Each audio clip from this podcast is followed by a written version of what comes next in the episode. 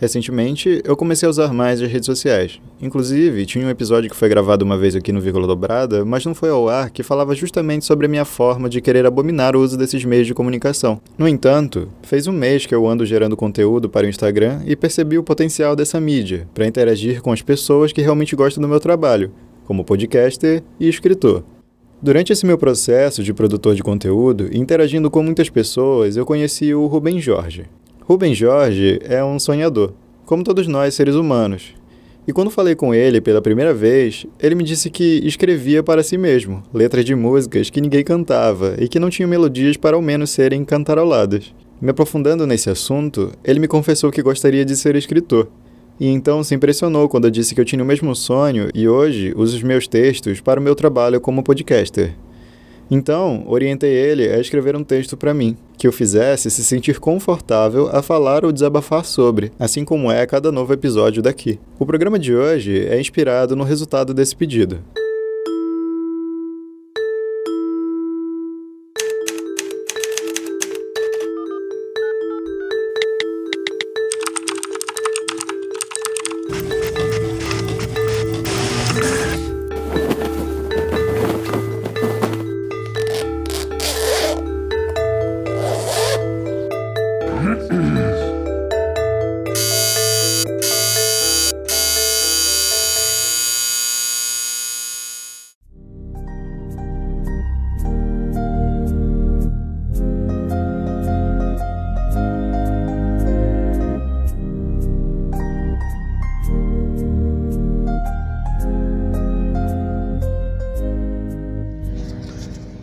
23 de setembro de 2018, domingo, 8 e 20 da noite. É fato, eu estou acabado, ou pelo menos me sinto assim. Não há como ignorar. Eu sinto juntamente com esse mundo tão imprevisível que eu estou me deteriorando aos poucos. Mesmo assim, não os quero deixar. Seja meus amigos, familiares, cujo aqueles têm me decepcionado. Minha cachorra, todos no qual eu conheço.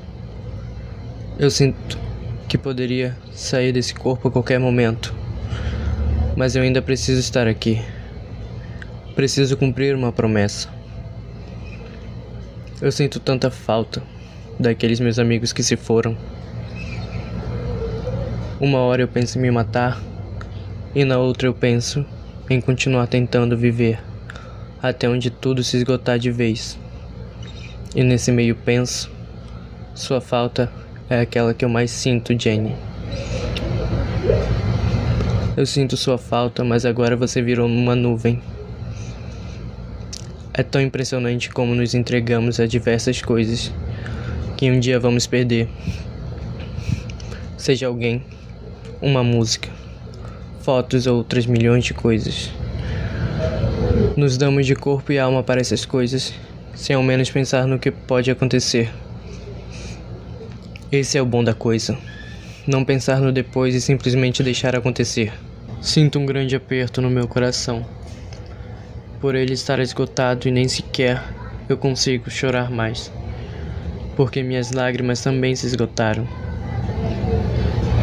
Eu não tenho mais força desde os meus seis anos de idade. Mas eu preciso continuar. Eu ainda quero uma vida, mesmo que eu me sinta desgastado.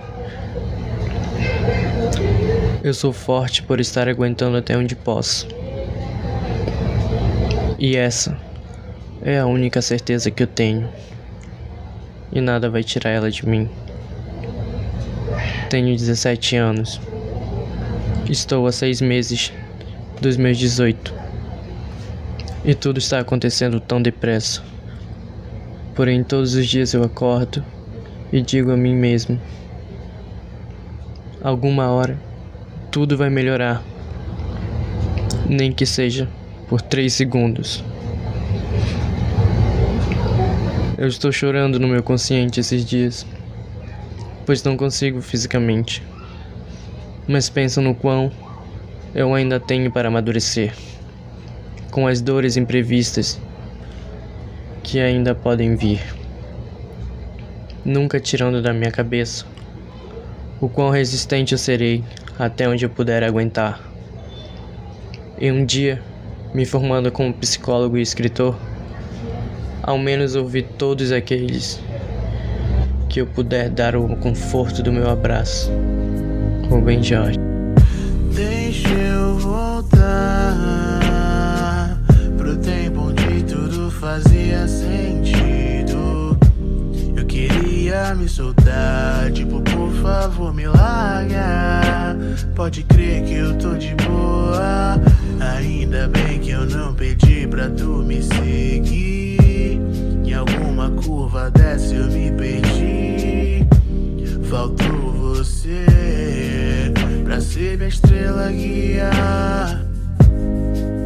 Esse foi apenas parte do texto de Rubens. Se você quer ler ele na íntegra, é só você acessar vírguladobrada.com.br barra 09.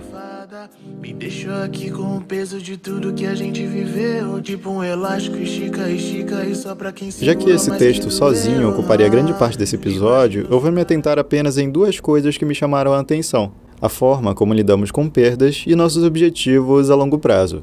A nossa própria existência é assombrada por uma perda profunda, desde que começamos a nos compreender como seres viventes. Essa perda é a morte.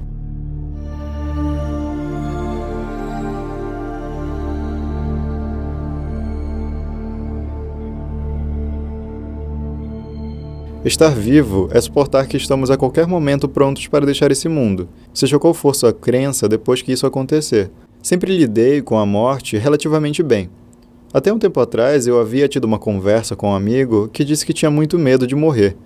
E eu fiquei confuso se eu tinha medo disso também. Mas escrevendo esse roteiro, eu descobri que não. Até ficar maior de idade, eu lembro de ter alguns familiares que morreram e minha mãe ficou arrasada com tudo isso. Chorava bastante e passava algumas noites sem dormir. Mas nessa época eu não tinha nem ideia do real propósito da vida. E para falar a verdade, até hoje eu não tenho. Mas eu não me sinto ansioso pelo fato de saber que a morte vai chegar. É como muitos dizem por aí: a morte é a única certeza que a gente tem na vida. Mas chega de falar de morte, vamos falar sobre a vida. Com as conclusões que tirei, acabei percebendo que viver é um processo tal como muito daquilo que planejamos em toda a nossa vida. No teatro, a gente costuma dizer que o processo é mais importante que a apresentação final, entendendo que é só no processo que aprendemos a gostar de tudo, e o final não é a gente que dita se foi bom ou ruim, e sim o público. A vida é esse. É esse. A vida. A vida é esse processo, do qual só podemos conseguir entender os meios, mas o final, quem vai dizer não é a gente, mas as pessoas que nos acompanharam até o fim.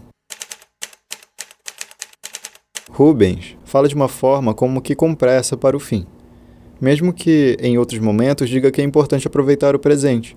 O problema é que nem sempre sabemos quando é que momentos importantes estão acontecendo, pois quando nos damos conta, esse momento já passou. Quando eu disse que lidava bem com as mortes, eu não queria dizer que eu lidava bem com as perdas, já que as perdas são as piores coisas que nos acontecem, mas sempre nos fazem refletir. As mortes são perdas permanentes que acontecem de maneira inesperada e instantaneamente. Não estamos preparados. É um vínculo que foi cortado durante o processo, como se um escritor tivesse perdido a vontade de escrever uma história, mas que mesmo assim ele não quisesse parar de escrever. Então, o que ele faz é começar um novo livro, com outros personagens e novas personalidades. Quando reler esse livro inacabado, o leitor terá novas perspectivas, mas nunca um final. Esse fim realmente não importa. O processo que fez esse escritor parar de escrevê-lo no processo, sim.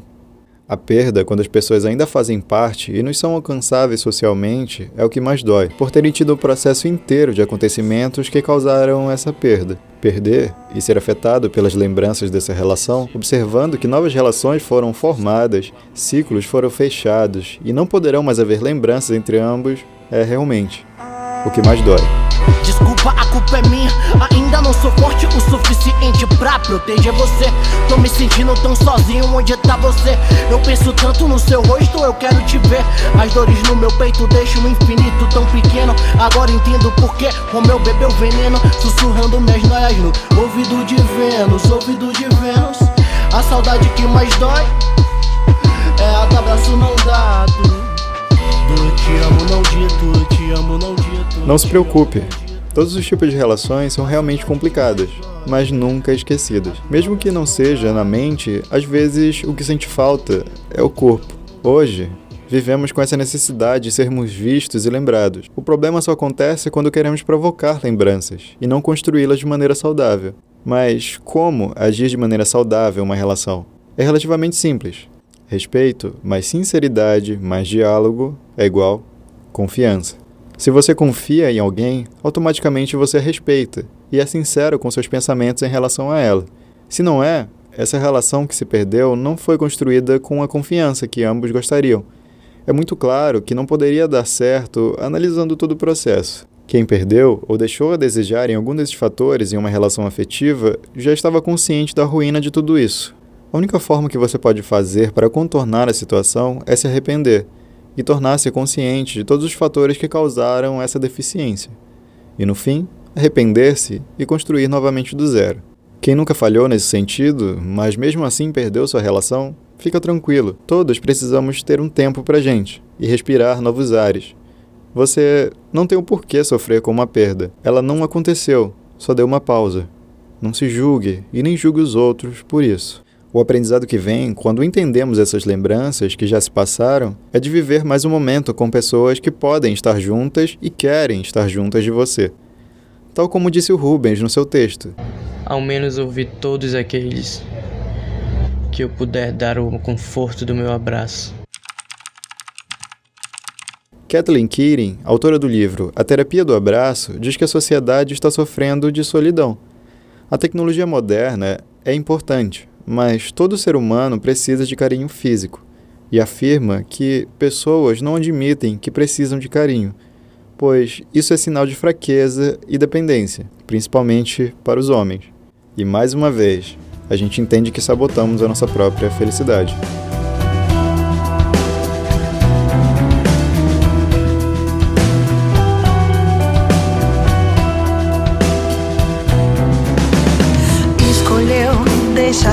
Deixar tudo aqui, sumir daqui, pra onde nem sei, mas espero que sim.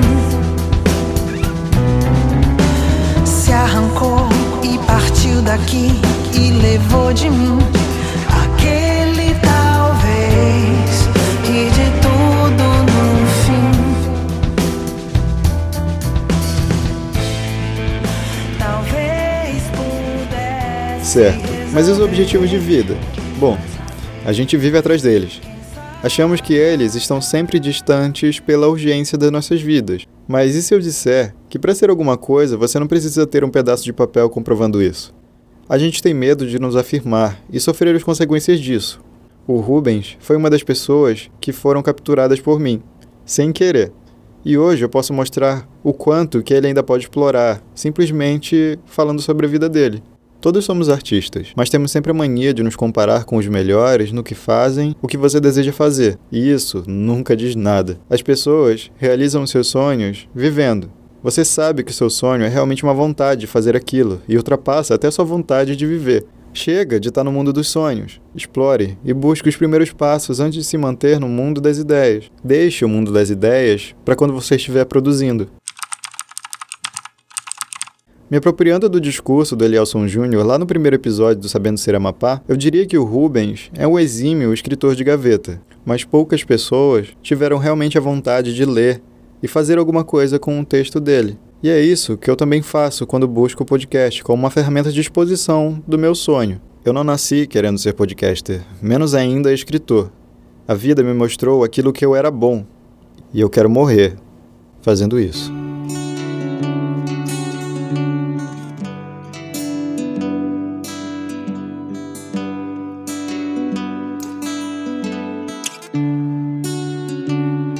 Muito obrigado para você que ouviu esse episódio até o fim. Se você gosta do meu trabalho, compartilhe com seus amigos. Acesse virguladobrada.com.br barra apoie e seja como Pedro Henrique, Aline Sá, Eurique Rander, Tatiane Lopes, Ramile Rocha e Pedro da Cunha. Eles acreditaram nesse projeto e hoje ajudam ele a continuar vivo. Acesse o site vírguladobrada.com.br para conhecer outras vozes aqui do estado do Amapá. Você também pode me contatar pelo Instagram, assim como o Rubens fez. É só me seguir lá, arroba Diego Cansada.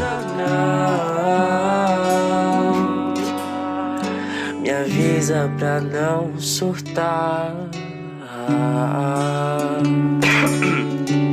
É, pra eu não surtar. Porque eu fiquei com preguiça de regravar essa parte. Ai, ouvi. Em minha mente até já canso de dizer.